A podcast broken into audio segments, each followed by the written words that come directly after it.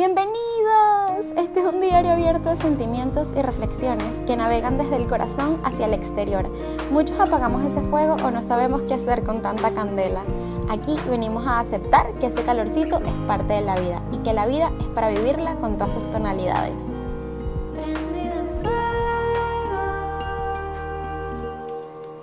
Hola, ¿cómo están?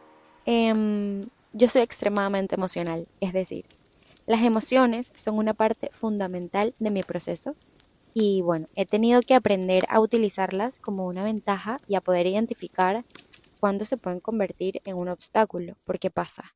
Y bueno, antes de adentrarme un poquito más en ese tema, quiero comentarles una reflexión que tuve luego de leer hace tiempo un artículo escrito por una psicóloga complutense de Madrid, no me acuerdo el nombre en este momento, pero bueno, este, este punto tiene demasiada madera que cortar, entonces como que les voy a echar el cuento por encimita y luego pueden investigar más si les interesa.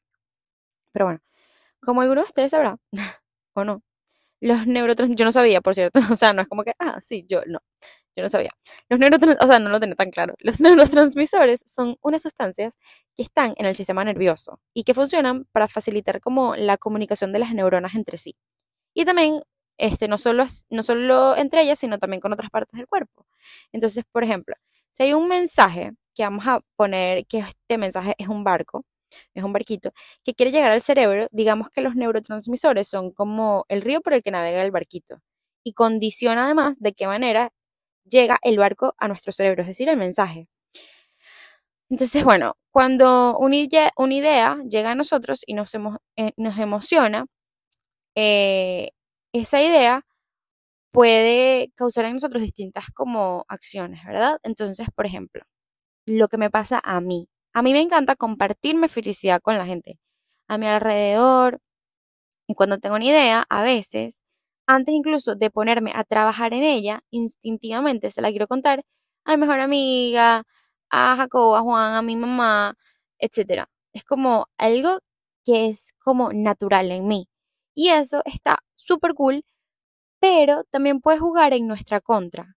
No porque sea pavoso, este, aunque bueno, de que vuelan, vuelan, sino porque al hablar de ellas con frecuencia y al recibir apoyo y la aprobación social al respecto, estamos obteniendo em, o segregando, mejor dicho, esa, esa dopamina. Entonces, la dopamina la segrega nuestro sistema nervioso al cumplir una meta o submeta. Pero como está segregando eso, porque la estamos contando, por eso es que es muy importante lo que piensas. Y por así creo que es como funciona la manifestación. Es muy loco. Pero en realidad no estamos avanzando. Entonces la cuentas, tu cerebro segrega eh, esa sustancia y no estás avanzando. Solo estás hablando de lo que, de lo que, de, de lo que, uy, me tranque horrible, remix, de lo que avanzaremos. Entonces, de ese modo, la motivación que necesitamos desaparece. ¿Por qué? Porque según se ha comprobado en estudios, obtenemos la sensación prematura de satisfacción.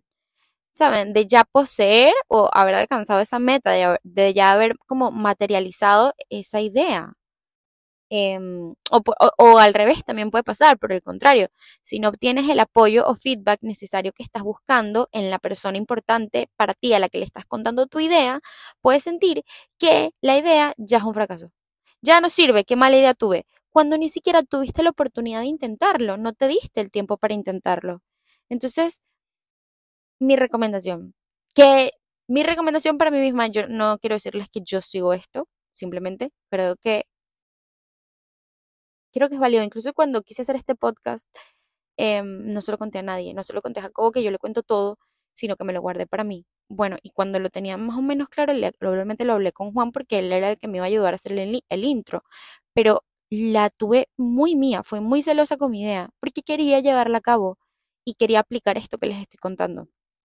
Entonces es, mi recomendación, este, es que tus ideas son tus tesoros y tus tesoros verán la luz a su debido tiempo. Qué bonito que las ideas son tesoros, me encanta. En otro orden de ideas, em, valga la redundancia, pero hablando de ideas, la idea em, llega como empapada del río de la serotonina que hablamos, ¿verdad? Y cuando la llevamos a cabo, nuestro cerebro, nuestro cerebro libera esa dopamina y sentimos el placer y queremos replicar esa sensación. Por eso, amamos tachar cosas en los to-do list. O por eso, establecer submetas dentro de una meta más grande es algo bastante funcional. Y creo que es una herramienta súper buena, pero, pero bueno, nada, esto fue como un preámbulo a lo que les quiero, de lo que en verdad quiero hablar hoy. Este, entonces, bueno, bye neurotransmisores y hablemos de la vida. Em, hace un tiempo hice una charla acerca de esto y bueno, quise compartir también lo, que, lo que compartí por allá por acá. Y es cómo aterrizar una idea. Em, era acerca de las ideas. Entonces, hablando de esto, primero tengo que decirles lo siguiente. Yo, antes de aterrizar una idea, tengo que reconocer mis cualidades como ser mágico, creativo, poderoso que soy. Suena eh, cheesy, lo que sea, pero es así. Tengo que entenderme, entenderme a mí como un vehículo para llevar esa idea maravillosa a cabo. Yo no estoy haciendo esto por mí, yo no estoy grabando este episodio por mí, lo estoy grabando porque yo soy un vehículo para transmitir esta información. ¿Y a qué me refiero? Imaginémoslo así. La idea es un árbol, ¿verdad? Y tú eres el sembrador. Los árboles dan oxígeno, comida, refugio, sombra, recursos en general. Es decir, llevar ideas a cabo son un acto altruista, aunque tú las conviertas en algo tangible, porque tú no eres tu idea, eres el vehículo para que tu idea se materialice. Y cuando el ego se distrae, el proceso... Eh, ay, María. Ajá, el proceso de generar la idea se vuelve más puro. Se vuelve más puro. Ya no tiene que ver contigo, con tu pasado. Y lo más importante de todo, amigos, tu idea no te define. Es algo que va más allá. Y eso es lo más hermoso, es lo más hermoso de las ideas. Y bueno, asimilándolo de esta manera, me permito también que las ideas muten en el proceso de creación. Como que puedo soltar el control y la idea también toma vida propia como para cumplir un propósito conmigo y a la vez con el mundo cuando alcanza como su resultado final. Em, se siente muchísimo más ligero el proceso de creación. Cuando, cuando una idea llega como flotando en su barquito, ¿verdad? puede venir empapada de distintos ríos, o sea, de distintos neurotransmisores, ¿verdad? Entonces puede venir flotando en un río lleno de pasión por llevarla a cabo, o también en un río con una dosis de miedo, porque esa idea o sea, te da miedo que esa idea no se vaya a ver como la imaginamos o tenga el potencial que, esperamos, que es lo que me pasa siempre con este podcast. Pero bueno, ajá, sigamos. Entonces, ¿qué? Bueno, yo, yo, lo, yo lo llevo al cuerpo, ¿verdad? Y como yo lo llevo al cuerpo, em, consiste en cuatro pasos, que los anoté aquí. Son, primer paso, bajarla de la nube. Segundo paso, labrar el terreno. Tercer paso, eh, buscar las herramientas. Y cuarto, compromiso. ¿Ok?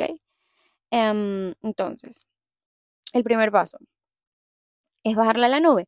Entonces, ¿cómo la bajo a la nube? Bueno, a mí me funciona escribir, bocetear o grabar la idea y su trasfondo, como que más o menos tener un bosquejo de cómo lo imagino.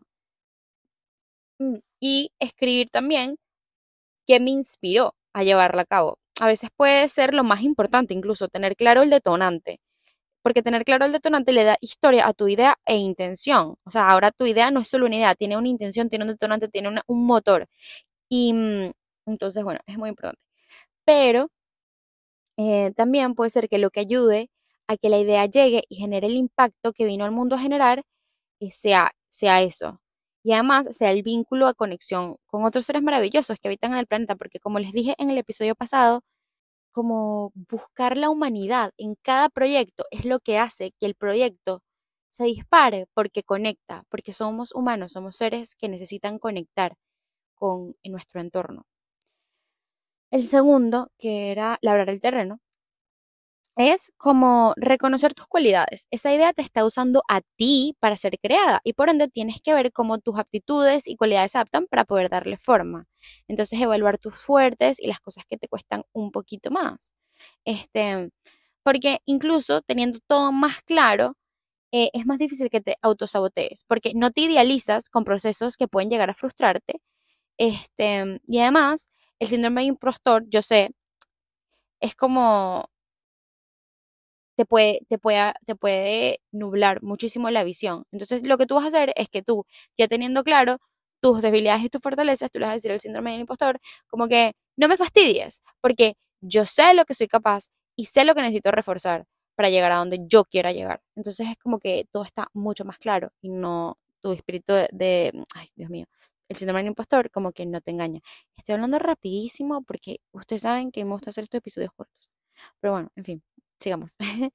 Eh, y luego está como buscar las herramientas. Bueno, creo que este se explica solo, simplemente como que buscar los tutoriales, guías, mentores, utensilios, pinceles, lo que sea, referencias, colaboradores, todo lo que está, todo lo que pueda ser material de apoyo, así como un mood board, este, para poder explorar en ellas, experimentar, probar. A veces nos da mucho miedo probar y aquí es cuando hay que estar más atentos al ego y a la autoestima y cómo puede influir en nuestro proceso. Porque recuerda que esto viene de ti, pero no se trata de ti. Y por último, y más importante y difícil y todo, es el compromiso. Bueno, amigos, aquí no, de verdad que no hay nada que explicar, simplemente comprométete con el propósito de la idea y pon manos a la obra. Sé que es complicado, esa es la parte que, una de las partes que a mí más me cuesta en realidad. Em, yo, trato, yo trato de aplicar esto, pero también hay una constante de la que no hablé casi en mi proceso que siempre está, y es, tan, tan, tan, tan, mi bestie, mi amigo, mi bro del alma, el miedo. El miedo a mí siempre me ha acompañado y he aprendido a moverme con él por mi camino, que es el del amor. Pero, pero bueno, él me ha ayudado a conocerme y a recordarme que soy un ser humano, pero que también puedo decidir qué y cómo siembro lo que quiero cosechar. Y en mi caso, obviamente quiero cosechar un árbol fuerte, lleno de vida, de magia, de color. Pero entonces, ajá, pongamos el ejemplo ya se acabó. Me divertí en el proceso, disfruté mi energía creadora, puedo observar mi idea, la idea puede ser el árbol que tenía en mente o puede ser una palmera. Entonces, ¿qué hago si e, mi árbol es una palmera? Porque yo estaba esperando un manzano y salió una palmera. ¿Qué hago? O viceversa, yo estaba esperando una palmera y salió un manzano. Entonces lo acepto, lo acepto, lo abrazo, lo, lo, lo admiro, entiendo que ese manzano vino a formar parte de un bosque gigante y que siempre tiene algo que aportarme a mí o a alguien más. Y si te pones a pensar, ajá, querías una palmera, porque el agüita de coco es divina, y vas a saciar tu sed, uff, fresco así, divino, pero resulta que nació un manzano, y al recostarte en la sombra de ese manzano, como que su sombra igual te hace sentir fresco, misma, misma, mismo output. Te a sentir fresco y bajo esa sombrita te recuerdas, te, te, te recuestas con tus amigos a comer manzanita. Entonces, ¿sabes? Me explico. Todo siempre tiene como que algo que puede aportar. Y la aceptación completa del resultado es el ejercicio final del proceso de creación. Es lo más importante. Por eso pienso que que crear es hermoso y que es bello compartirlo, independientemente de cómo nos sintamos con el resultado, independientemente si yo siento que hablo muy rápido en este podcast y digo, conchale, la gente se va a aturdir, se va a fastidiar o lo que sea, no se trata de mí, no se trata de mí, se trata de lo que estoy diciendo. Entonces somos seres creadores y adueñarnos de nuestra naturaleza creativa nos obliga a explotar, a explorar y a exponer nuestro máximo potencial les escupí todo esto. Fue una charla que hice para una amiga en una, en un, una masterclass que hice y creo que era, tenía información bastante linda de compartir. Espero que les, les funcione para algo. Recuérdate, persona que me escucha, que eres magia. No te limites a explorarla y descúbrete en el proceso. Descúbrete en el proceso que lo vale. Mm, esta fue otra página de un diario abierto prendido a fuego. Los amo.